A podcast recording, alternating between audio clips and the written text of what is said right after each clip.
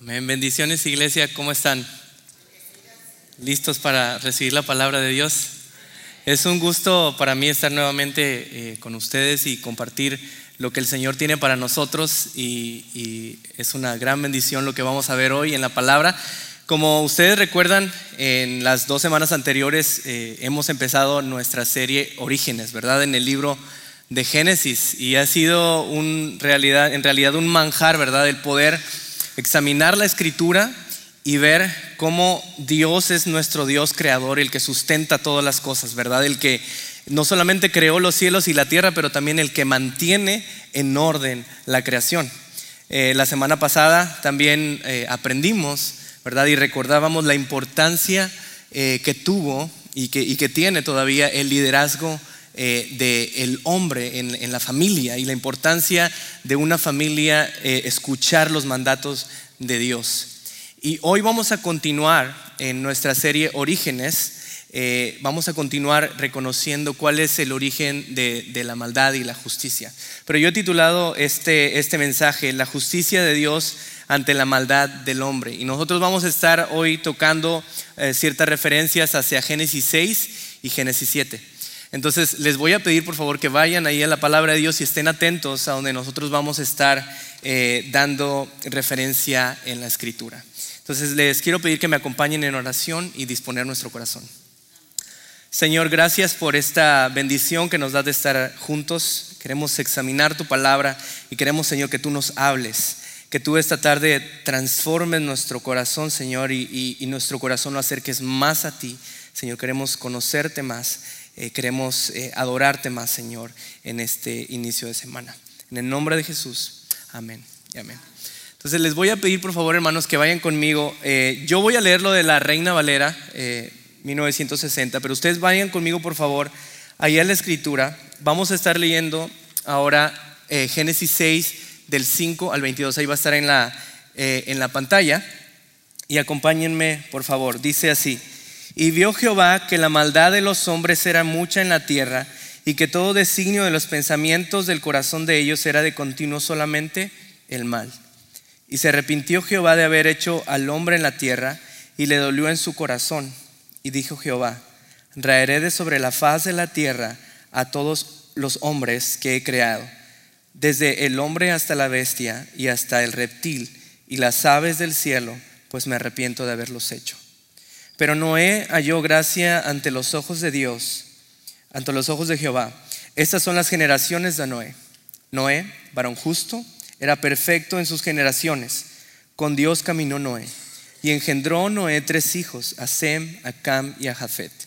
Y se corrompió la tierra delante de Dios, y estaba la tierra llena de violencia. Y miró Dios la tierra, y aquí que estaba corrompida, porque toda carne había corrompido su camino sobre la tierra. Dijo pues Dios a Noé, he decidido el fin de todo ser, porque la tierra está llena de violencia a causa de ellos, y aquí que yo los destruiré con la tierra. Entonces le empieza a dar instrucciones a, Noé y dice, hazte un arca de madera de gofer, harás aposentos en el arca y la calafaterás con brea por dentro y por fuera. Y de esta manera la harás, de 300 codos de longitud del arca de 50 codos su anchura y de 30 codos su altura. Una ventana harás al arca y la acabarás a un codo de elevación por la parte de arriba, y pondrás la puerta del arca a su lado, y la harás piso bajo, segundo y tercero. Y aquí que yo traigo un diluvio de agua sobre la tierra para destruir toda carne en que haya espíritu de vida debajo del cielo. Todo lo que hay en la tierra morirá, mas estableceré mi pacto contigo y entrarás en el arca tú, tus hijos, tu mujer y las mujeres de tus hijos contigo. Y de todo lo que vive, de toda carne, dos de cada especie meterás en el arca para que tengan vida contigo, macho y hembra serán. De las aves según su especie y de las bestias según su especie, de todo reptil de la tierra según su especie, dos de cada especie entrarán contigo para que tengan vida. Y toma contigo de todo alimento que se come y almacénalo y servirá de sustento para ti y para ellos. Y dice el versículo 22, vamos a leerlo juntos. Y lo hizo así Noé, hizo conforme a todo lo que Dios le mandó. lo primero que quisiera que nosotros notáramos, hermanos, en este, en este relato del diluvio, es de que Dios trae justicia sobre la generación que lo rechaza. Dios trae justicia sobre la generación que lo rechaza. Y, este pasaje que nosotros acabamos de leer, eh, sí nos, nos da un contexto de lo que estaba pasando en la humanidad en ese tiempo, pero también nos hace a nosotros reflexionar en la condición y la, condición del hombre y la razón por la cual Él traería ese diluvio sobre la tierra.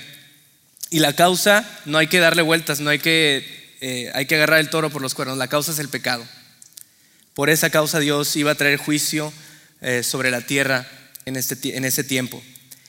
Y fíjense que la escritura nos dice bien claro en, en Romanos 6:23, dice, porque la paga del pecado es muerte, mas la dádiva de Dios es vida eterna.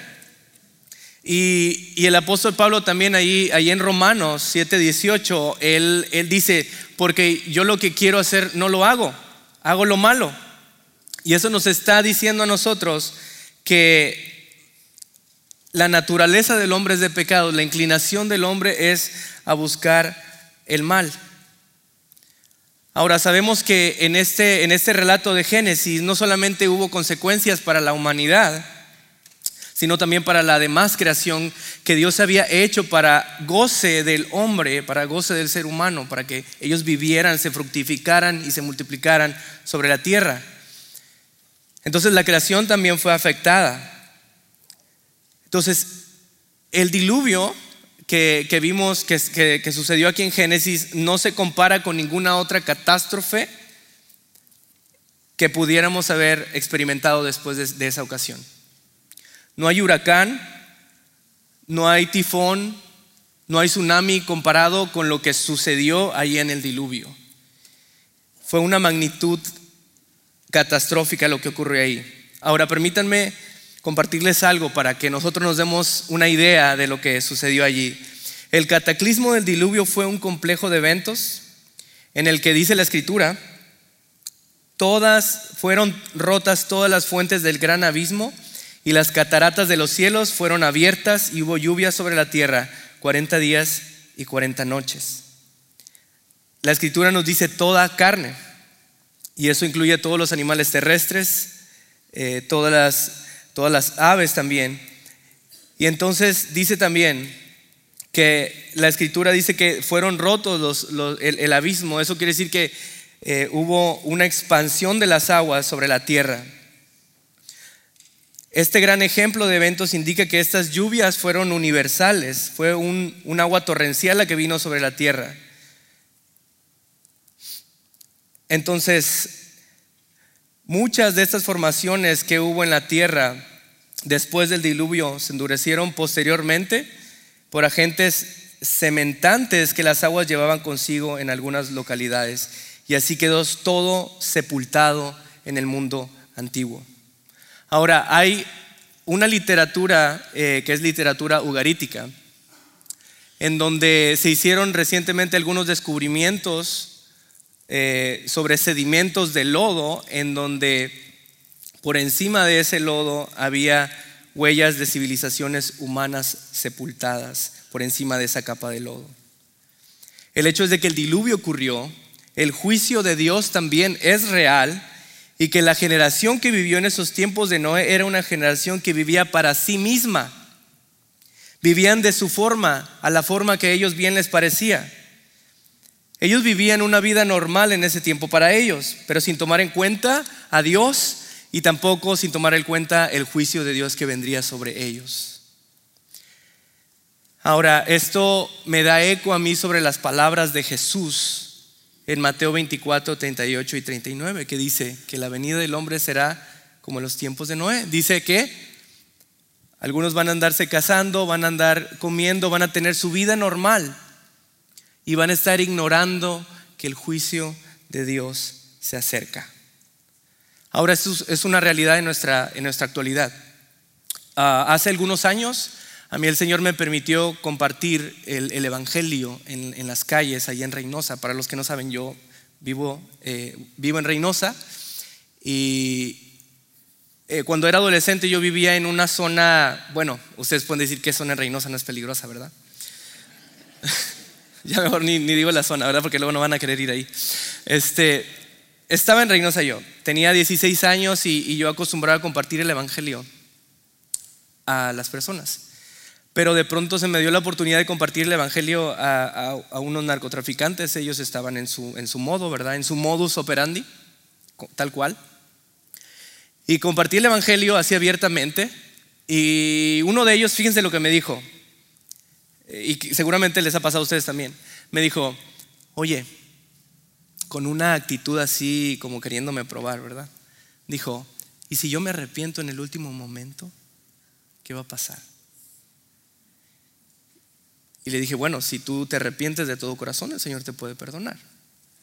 Pero uno, uno yo sentía en ese momento que esa pregunta era como queriéndome, mira, yo no quiero reconocer que Cristo me puede salvar, yo quiero seguir en donde estoy.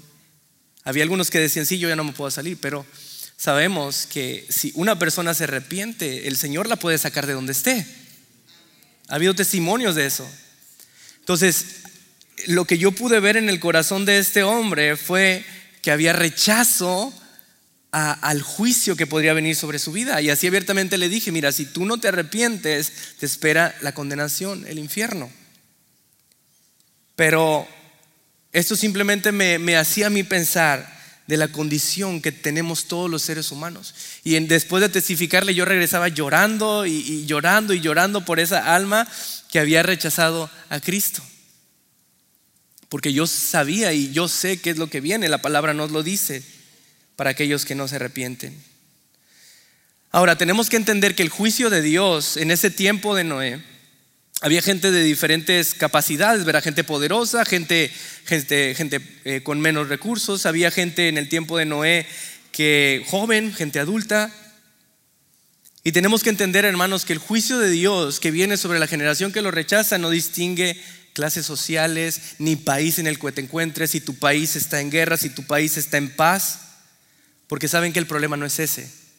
El problema es el corazón pecaminoso del hombre. Ese es el problema. Por eso hay de todo tipo de gente que ignora el juicio de Dios. Y si tú estás aquí, te lo digo así, tal vez no me vas a responder y no me vas a hacer pregunta como este hombre.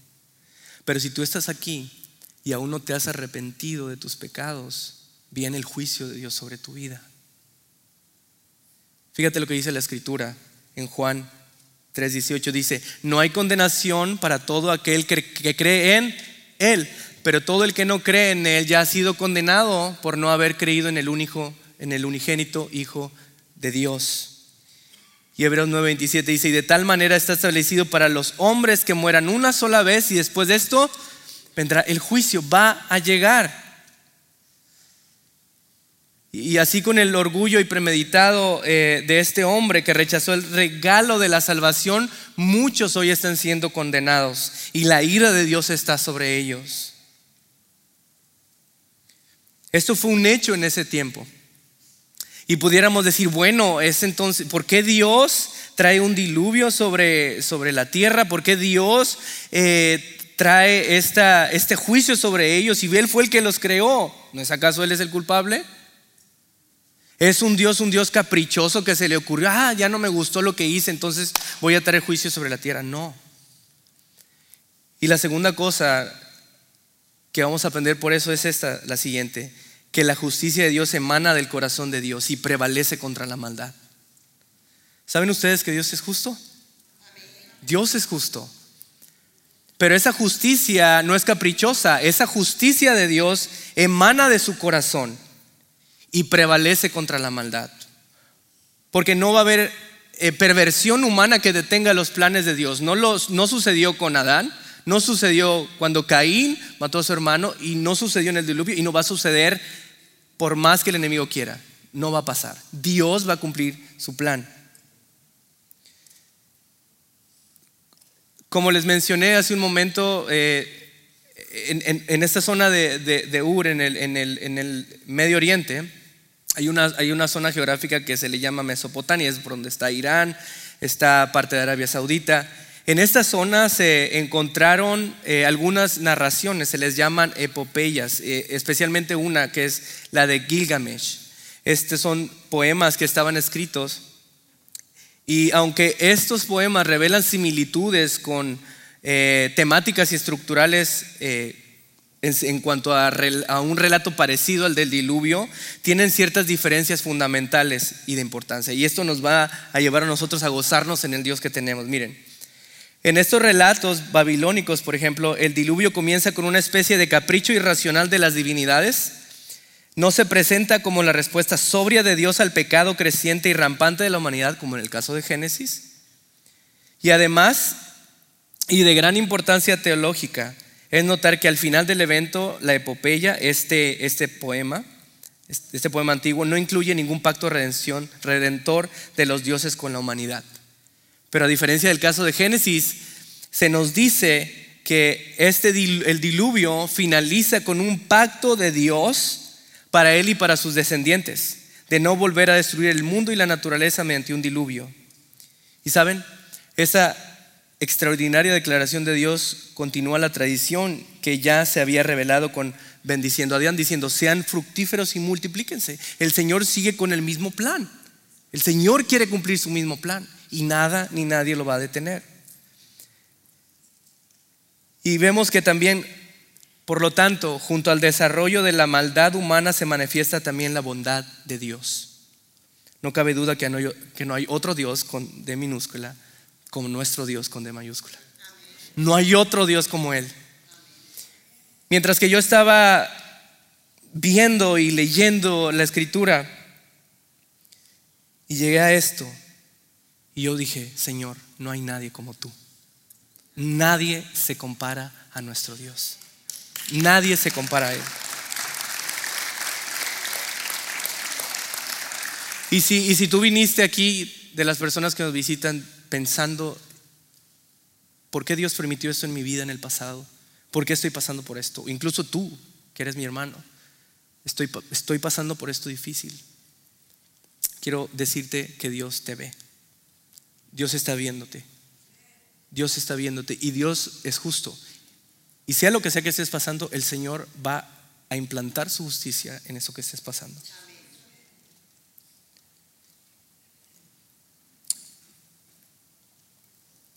Recordemos lo que dice ahí Génesis 6, 11 y 12. Dice, y se corrompió la tierra delante de Dios y estaba la tierra llena de violencia. Y miró Dios la tierra y aquí que estaba corrompida porque toda carne se había corrompido su camino de la tierra. La justicia de Dios prevalece contra la maldad. Miren, en Génesis 3, el hombre y la mujer desobedecieron a Dios. ¿Y qué fue lo que hizo Dios? Dijo, bueno, los voy a dejar. No, Dios los llamó a cuentas y hubo consecuencias. En Génesis 4, un hermano mata a su hermano. Dios se dio cuenta, Dios lo miró, lo llamó a cuentas y hubo qué? Consecuencias. De Génesis 5 al 7 no, no hemos notado del capítulo 5, pero vemos que en Génesis 5 hasta ahorita donde estamos en el tiempo de, de lo que sucedió en el diluvio, se estuvo desarrollando una sociedad que se apartó de Dios una sociedad que dejó de tomar en cuenta a Dios, una sociedad atea. Pero también vemos que ahora acá Dios se da cuenta. Dios miró, dice la escritura, los llamó a cuenta si hubo consecuencias. Habían pasado aproximadamente unos 1200 años de que había nacido Set, el tercer hijo que Dios le dio a Adán y Eva, después de que Caín había matado a su hermano. Pero durante ese tiempo, hermanos, Dios estuvo al tanto de la humanidad, viendo como algunas generaciones sí caminaron con Él, pero también estuvo atento viendo a aquellos que estaban haciendo el mal. Y Él lo estuvo haciendo con paciencia. Él lo estuvo haciendo con paciencia. Él, él, no, es un Dios que creó todo y que dijo, bueno, ya me voy a sentar en mi trono y voy a dejar que la humanidad haga lo que quiera. Entonces la justicia de Dios está conectada intrínsecamente con más virtudes de su carácter como su paciencia, compasión, fidelidad, misericordia, amor inagotable, perdón. Ese es el Dios que tenemos. Ese es nuestro Dios. Y ahora les voy a compartir unas citas para que vean. Éxodo 34, 6 nos dice Dios, dice, y pasando Jehová por delante de él, proclamó, Jehová, Jehová fuerte y misericordioso y piadoso, tardo para la ira y grande en misericordia y verdad. Números 14, 18. Jehová, tardo para la ira y grande en misericordia, que perdona la iniquidad y la rebelión, aunque de ningún modo tendrá por inocente al culpable. Nahum 1.3. Jehová es tardo para la ira y grande en poder, y no tendrá por inocente el culpable. Jehová marcha en la tempestad y el torbellino, y las nubes son el polvo de sus pies. Así que hermanos, Dios es justo y fiel. Él es justo y amoroso, Él es justo y perdonador, Él es justo y paciente, justo y amoroso, justo y misericordioso, justo y perdonador, justo y poderoso, justo y presente. Él está presente.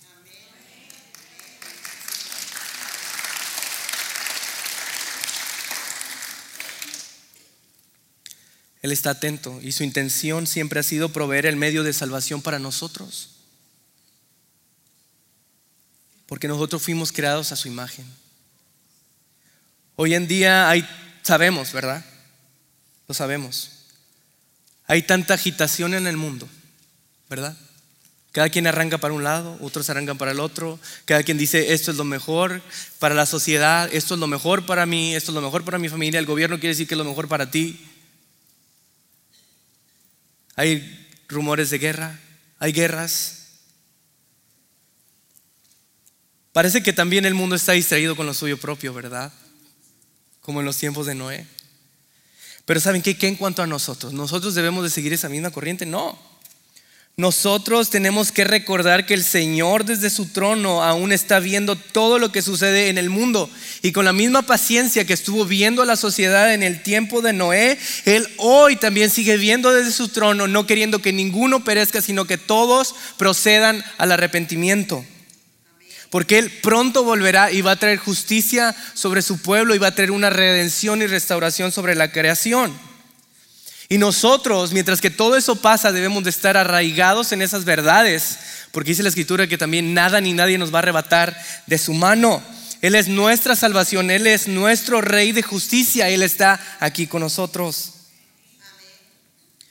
Y lo tercero, hermanos, que nosotros tenemos que aprender y nos tenemos que agarrar de esa verdad, es de que la justicia de Dios trae salvación sobre una generación que le busca en fe.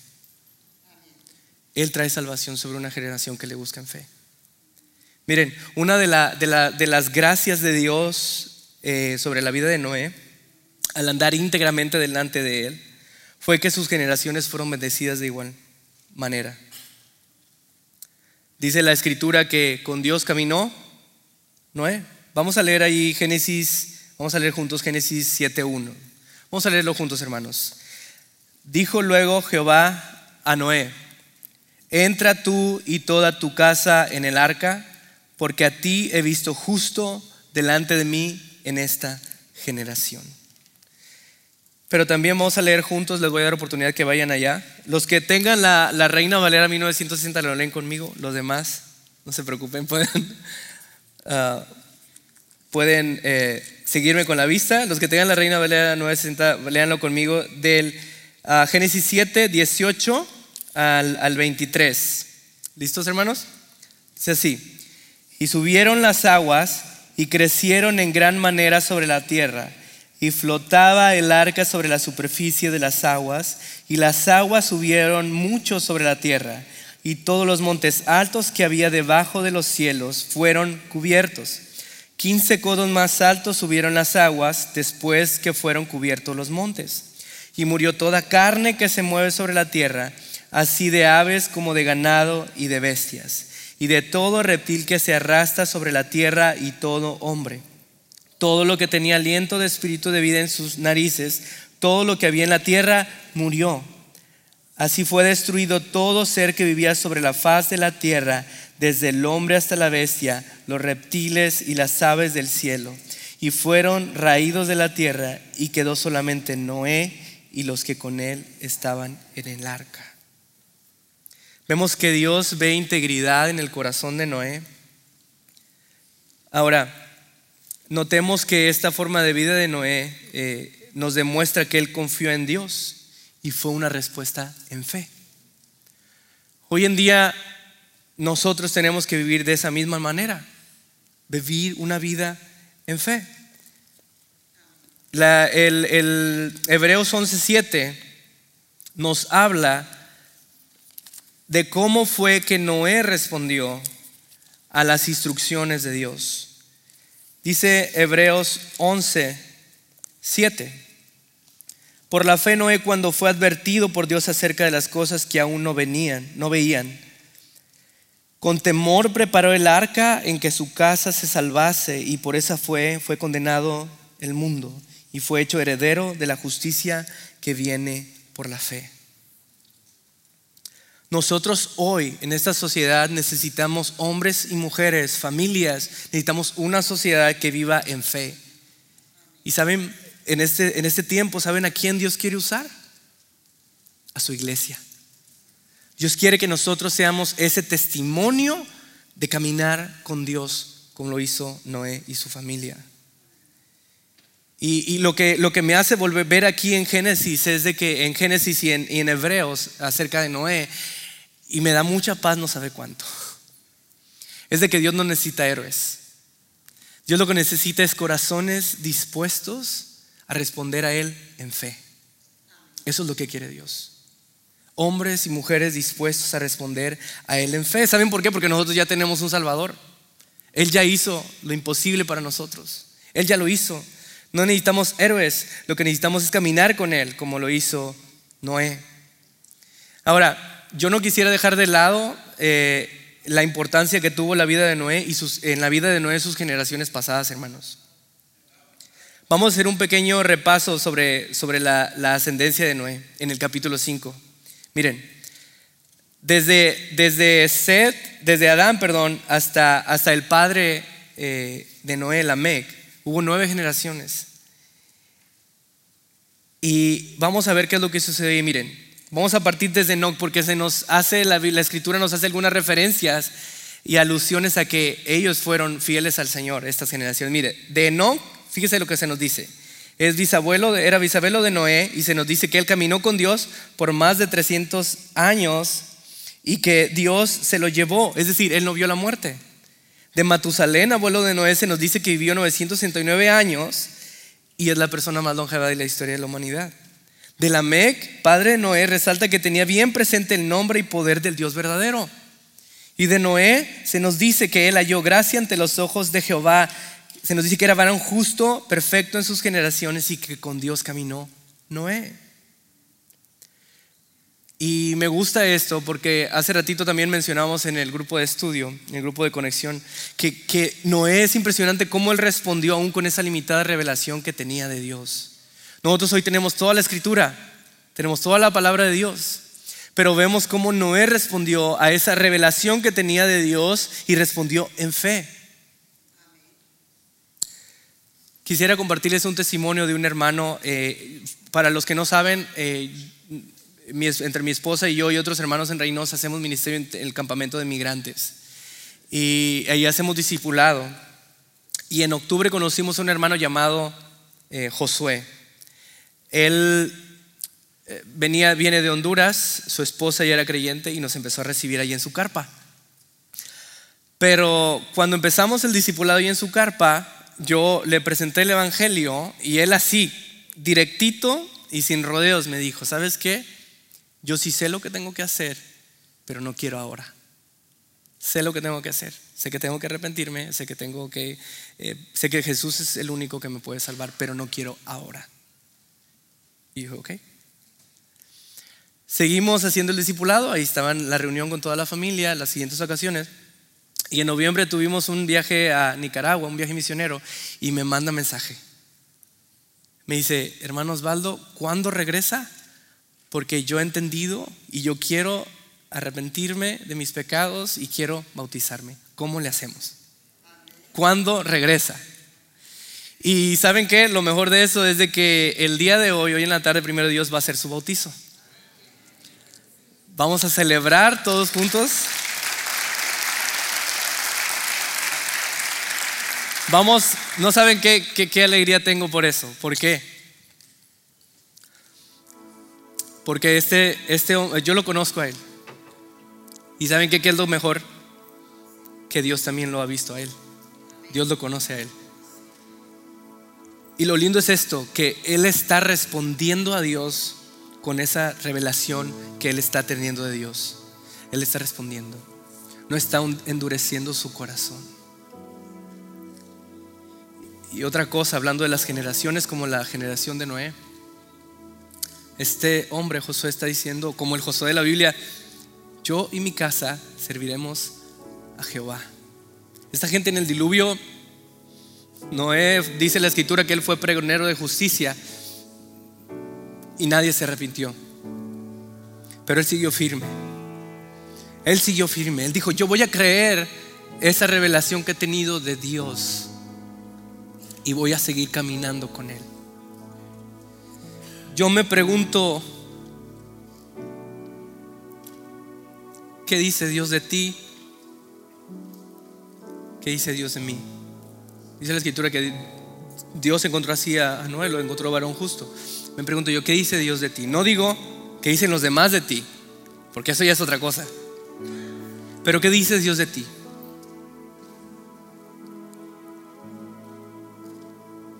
¿Qué testimonio tú tienes delante de Dios hoy? Miren, mi deseo final, al final de mis días, eh, es de que ahí en mi tumba diga, Osvaldo fue un varón justo y anduvo en los caminos de Dios. Con Dios caminó Osvaldo. Así quiero que diga ahí, con Dios caminó.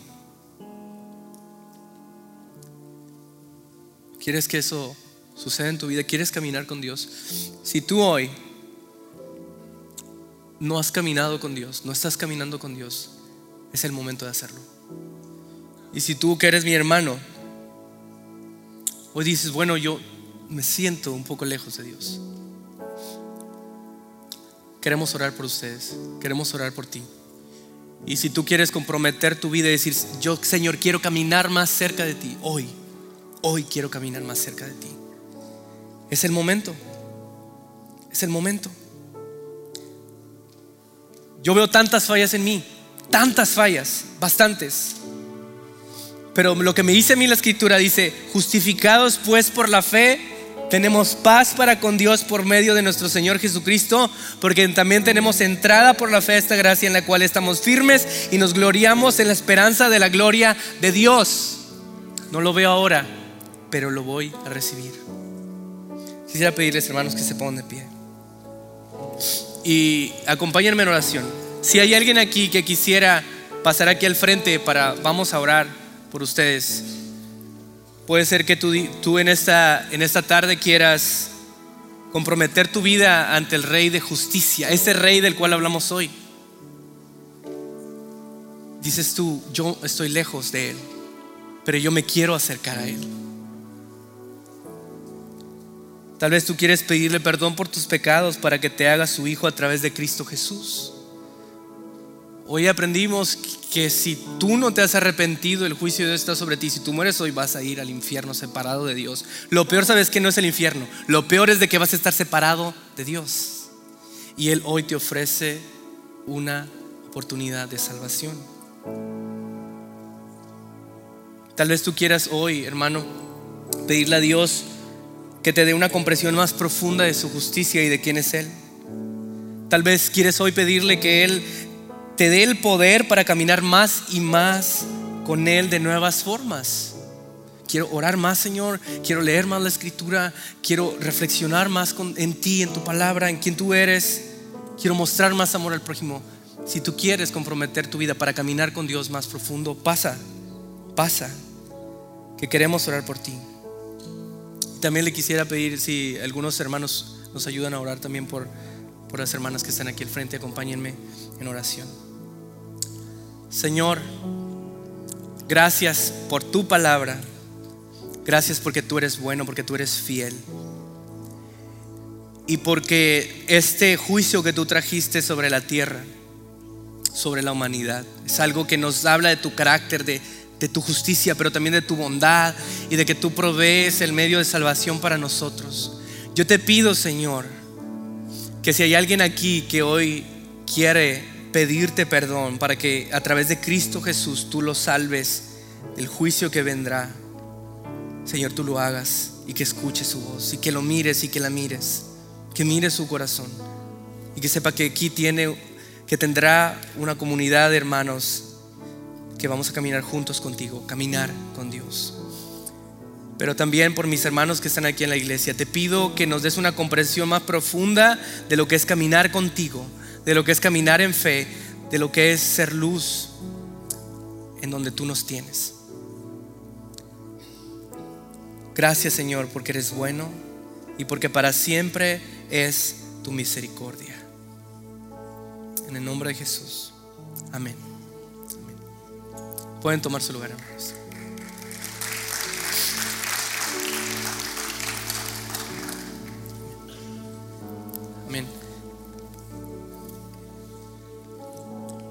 Gracias a Dios por su palabra, amén. Muchas gracias eh, eh, por disfrutar y escuchar la palabra de Dios en esta, en esta tarde, hermanos. Pero antes de despedirnos, yo quisiera eh, despedirlos con esta palabra que dice Jeremías 29:11. Dice la escritura: Pues yo sé los planes que tengo para ustedes, dice el Señor. Son planes para lo bueno y no para lo malo, para darles un futuro y una esperanza. Que el Señor los bendiga, hermanos. Amén.